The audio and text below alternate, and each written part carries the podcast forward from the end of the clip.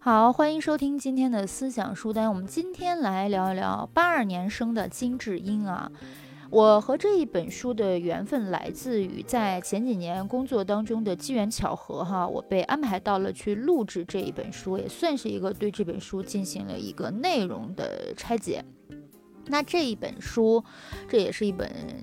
嗯韩国作家啊赵南柱创作的长篇的小说。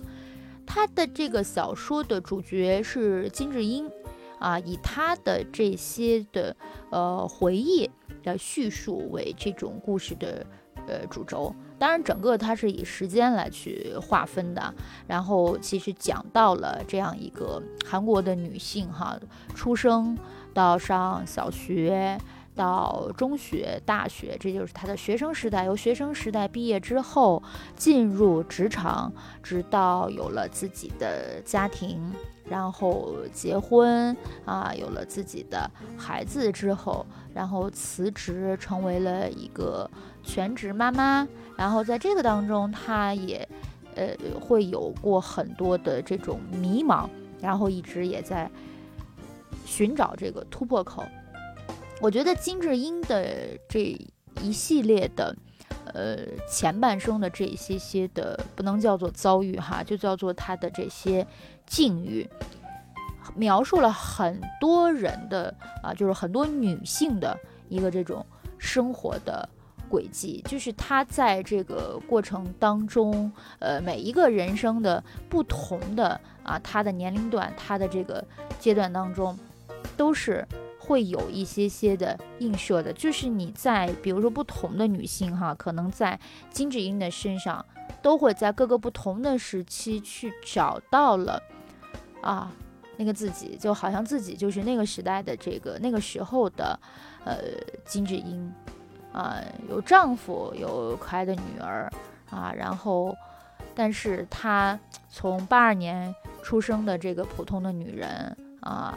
然后一直去经历这个人生的啊，我们不能叫做重大变革，可是确实是很多人去走的一个这种呃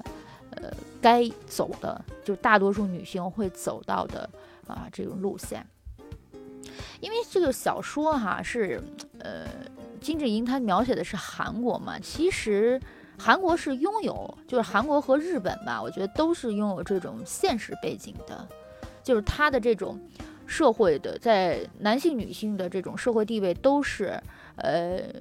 男高啊，女轻的啊，就重男轻女嘛，对吧？我们不是还看过一部这个，呃，就是那种日剧，什么澡堂老板家的什么女人们，还是是男人们之类的，就是很多的呃女性啊，在。呃，韩国和日本的话，大多数结婚之后都要去辞掉工作，去做一个全职的呃这种主妇。对，所以说他这种一个这种特殊的这种呃社会背景下，这样子一个女性如何去求同存异，如何在夹缝中去活出这个自我。对，就是所以说是这一本小说想要去带给，就是很多的啊，比方说韩国的这种女性当中的，还包括就是一些些可能我刚刚说到了，不同年龄段都会有金金智英的这个影子，所以说她都投射到了这个金智英的身上啊，但是她也是比较平凡无奇的一个女性，却代表了这种就是大众化。因为她没有那种特别的异常，就她也不是说是那种什么白富美啊，然后也没有那种什么很狗血的剧情，就是真的人生就是平淡无奇啊，好像就是多一个她不多，多一个她不少。有人说过，没有异常就是这个金智英的异常，对吧？她有一个弟弟，那么她就是一个姐姐的身份，诶，但是她又是她丈夫的一个妻子，又是她孩子的母亲，然后还是一个儿媳妇儿。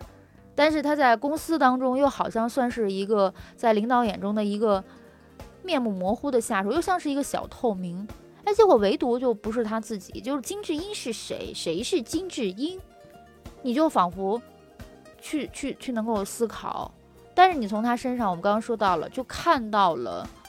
众多女人的一生。所以说，他揭示的这种社会的现实啊，女性的价值，难道仅仅是体现在于她们在婚姻、在育儿啊，在做家务方面的角色吗？而并非是她们的她们的天赋也好，她们的能力也好，呃，到底啊，在职场当中该如何去生存？她们就。就该不是独立的个体吗？就或者被忘了姓名嘛？就应该称为哎谁谁谁的姐姐，谁谁谁的妻子，谁谁谁的妈妈。嗯，